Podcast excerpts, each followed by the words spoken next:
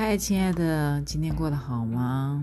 我们第三篇章人生已经结束了，接下来我们要进入到超意尼采的第四篇章，它的大标是心，心脏的心，次标题是为何心灵自由的人都是智者呢？嗯。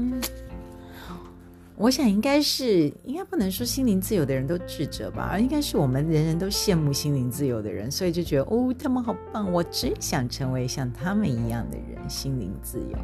对，所以智者这个概念是人类的概念了，对我们自己人类定义出来的，什么叫做智者？笨蛋，对。你知道，在动物世界里面没有那么多的词汇。据说呢，可以理解动物世界的人呢，因为他们是没有语言的，所以呢，他们在跟动物交流的时候，都是看到很多的影像或者是几何图形。他们有很多的几何图形。你知道，动物动物的世界是黑白的耶。对，当他们在黑白的时候，其实他们看到的世界跟我们也也不太一样。一个黑白的世界里面，很多状态他没有办法很细致的在他的大脑跟视网膜呈现出来，所以他看到的，嗯，可能就是万花筒世界，然后是黑白的感觉。对，但是好像有点幸福哦，难怪他们就是在无意中就这样子的被掠食者给吃了。嗯。刚才不是只是一个三角形过去吗？怎么我就被吃了？在一个毫无预警的状态下面，就结束了他的这一生。认识他们的心灵，事实上是比我们人类轻松非常多的。好，那所以我们来看一下，在第这个篇章，超越你在第五十三三章，这个是心这个大标题，心灵自由的人都是智者哦。它的第一个主题，第五十三篇章，拥有轻盈的心。工作时若能保持轻盈的心，工作就会很顺利。尤其是需要发想创造的工作，更应如此。那是一种不受拘束、能够自由翱翔的心。啊，最好啊，能够永葆这般与生俱来的心。别让它萎缩，这么一来，更能从容应付各种事情。若是知道自己没有这般轻盈的心，那就多吸收新知，多接触艺术吧，让自己的心逐渐轻盈起来。这段文字出自尼采《人性的太人性》。嗯，老师。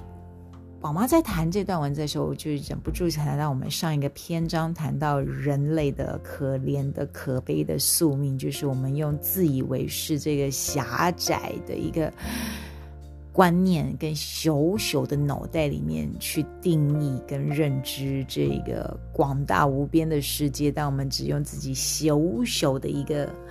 局限的一个感官五官来定义出这样子的世界，你知道，所以我们定义出来世界可能是无限当中的三，对，所以你可以问，你可以想象，就是如果你把人类的所有的五官哦变成一个你知道 database，然后进入到一个你知道 super computer 超级电脑啊，超级电脑里面。现在好像不是是 supercomputer，现在是量子电脑更强大。再进入到一个量子电脑的 database 里面，然后你去观观察，你输入你自己的名字，然后看你这一生可以体验到这个 database 的多少范围呢？大概用零点零零零零零零零三秒，跑出来一个数字，叫做无限分之一啊。你想说，我这一生过得那么辛苦，那么认真，我学了那么多，我那么努力，我只能够理解到这样子的一个量子电脑里面 database 的无限分之一。嗯，对，这就是人人类。对，所以人类的宿命本来就是用一个很短暂的生命、很有限的视角，然后去定义生活的周遭，定义我们的世界。其实我也很坦白跟你们说。说人类的塑胶啊，人类呢造成了全球暖化。嗯，其实人类的确是蛮讨厌的，有的时候在这个地球上就像是一个病毒。但是呢，光靠我们这样小小的病毒体呢，就要让我们的 Mother Nature，让我们的自然大地、自然母亲呢，产生这么巨大的灾变，其实我们还差一大截。其实整个地球的一个变化，跟宇宙啊、太阳的运作啊、星体的一些运作啊，更宏观的世界的一些变化与改变，也是。有关的，对，那可是如果人类能够意识到一件事情，那的确会对这个地球是很有帮助的，就是与其动脑，不能不如用心吧，你知道吗？他们有测过能量，我们人的心啊，心脏散发出来的能量啊，大于我们的脑波好几倍呢。为什么呢？我不确定有没有百倍还千倍，但是就是大于好几倍。为什么呢？因为很简单，脑是静止的，心脏是一个帮谱，嘣咚嘣咚嘣咚嘣咚，它是一个运动的状态，所以它散发出来的能量磁场真的是强很多。尤其是这个心脏的跳动跟什么影响很大？两件事情，有两件事情会影响我们心脏的跳动，立即影响。如果你们有兴趣的话，你们自己去查。去测量自己的脉搏，第一个叫做呼吸。你去观察，当你呼吸变化，你呼吸的很浅，跟呼吸的又深又长长，你那个心脏啊脉搏跳动的数字立即做变化。所以呼吸是第一个可以改变心脏跳动的脉搏次数，我们心脏的跳动状况，所以可以立即改善心脏的散发出来的能量波。另外一个东西就叫做情绪，对，所以情绪紧张、情绪激动，他的心跳的速率跟情绪平和稳定，他的心跳的速率也会随着那个情绪的波动而变化。对，所以呼吸跟情绪的确是会影响我们的心。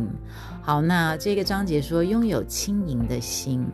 就是一种不受拘束、能自由翱翔的心。所以，亲爱的，你要控制自己的心，先有两件事做起。第一个很简单，呼吸，改变自己的呼吸，深呼吸，让自己的呼吸又长又慢。好，第二件事情呢，改变什么？改变自己纠结的情绪。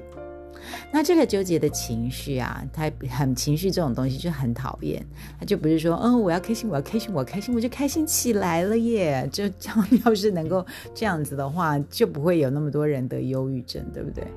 好，所以呢，大部分人的情绪是来自于纠结的观念，就像我们刚才上一次前一章节说的，因为自己有限的观念，然后自以为是的想法，然后随便的妄加的评断别人，也评批评自己。对这样子的一个思维习惯里面，很容易让自己的心念头都是越卡越死，然后因为这念头很狭隘嘛，嗯，动不动就是把人家归类他好人他坏人，这样好这样坏，这样对这样错，这样才是应该的，那样不应该，嗯，他一定怎样，他一定不是怎样，我应该怎样，我不应该怎样，对不对？太多，你知道，你知道大脑一旦充斥这种。宝妈觉得这种叫做呃，垃圾语用语，就是一些呃脏兮兮又很笨重的油污用语。你知道，就是当你的大脑都是这种用语，你可以想象你迎来了一堆的黏糊糊的油污在你的大脑当中，然后让你的大脑思绪越转越拧，然后结块，运作不顺。然后接下来影响你的情绪，影响你的心，然后接下来就忧郁，对，嗯，所以赶快除垢，大脑除垢，不要再出现什么应该不应该，他一定他应不是我一我该怎样，我不该怎样，他那你说老师，那你就会说宝妈，那如果我没有这样东西，那我们是不是就没有是非对错之分？是非对错。本来就是一个没有标准的东西，你知道吗？食人族啊，为什么要吃人呢？你在那一个文化世界里面，你不参与吃敌人的尸体、身体，或是你不参与把别的种别的部族的人猎取过来，然后吃他的肉，你在那个社会里面你是不对的，你会犹如你们祖灵的。对，你看是非对错是不是一个很诡异的东西？它本来就是一个随着不同文化会变化的东西。对，所以呢，你只能够确保一件事情，什么事情呢？我没有，尤其像现在资讯那么暴涨，这么多元的世界，这种是非对错要 hold 住一个大家统一的标准更难，难难死了，超难的。对，所以这时候我们只能够退一步，放宽心，放宽什么心呢？无论这个人他基于什么样的哲学、跟思想、跟念头，他选择做出了这件事情，那这件事情他。之所以会让你受伤，很简单，你选择被他伤害。所以在你知道有一句话很有很有道理啊，“仁者无敌”，并不是仁者就不会被捅啊，也不是忍者就不会被人暗伤，也不是忍者就不会被人家那个不是忍耐人，是仁爱的人，也不是忍者就不会被人家背后暗箭刺死。刺一刀，而是忍者在面对这一切的过程当中的时候，他很客观的去看待啊，我被刺一刀了。第二个动作是我该如何解决我的刀伤，还有这个人他怎么样避免他再次伤害我。但是忍者不会蠢到在他的大脑里面去思考他为什么要伤害我，我哪里做错了，他为什么他怎么可以伤害我？难道他都没有无视于我之前对他那么好吗？我上次还给他吃了一个刨冰，他怎么可以伤害我？但是忍者根本不会浪费大脑去思考这件事情。这个人他没有办法，他没有感恩的心，他最后后面捅你一刀，你对他很好，他后面捅你一刀，那是他的成长背景，他不得不，包含他最后选择要捅你一刀，他也是在自保，他也不是真的没有念你的情啊。但是他 I can't，这就像是一只。狗，你知道吗？就是一只狮子。虽然你跟他再怎么好，或是你养了一头鲨鱼，好了，当做你的小宝贝宠物，你跟它再怎么好，但一旦你的大腿有了伤口，露出了鲜血，那只鲨鱼嗜血的性本性就会出来，它就咬了你的腿。然后你要怪你那只鲨鱼不感恩吗？你不觉得这样对鲨鱼很残忍吗？对啊，所以我觉得忍者无敌这个意思就很简单，就是接受。Everything is possible。每一个人他会成长成这样，就像每一株植物，它会变化出这么多种子，变化出这么多的样态，就接受他们，不用去质问为何，也不用觉得受伤，自己的付出没有得到代价。No，just accept it，就接纳它。于是你有拥有拥有轻盈的心，轻盈的心有什么好处呢？快速的解决你的伤，快速的处理，让对方不要再次伤害你。然后呢，快速的去调整自己，去投入下一个更值得投入的一场人生游戏。好，祝大家有一个美好轻盈的夜晚。Good night。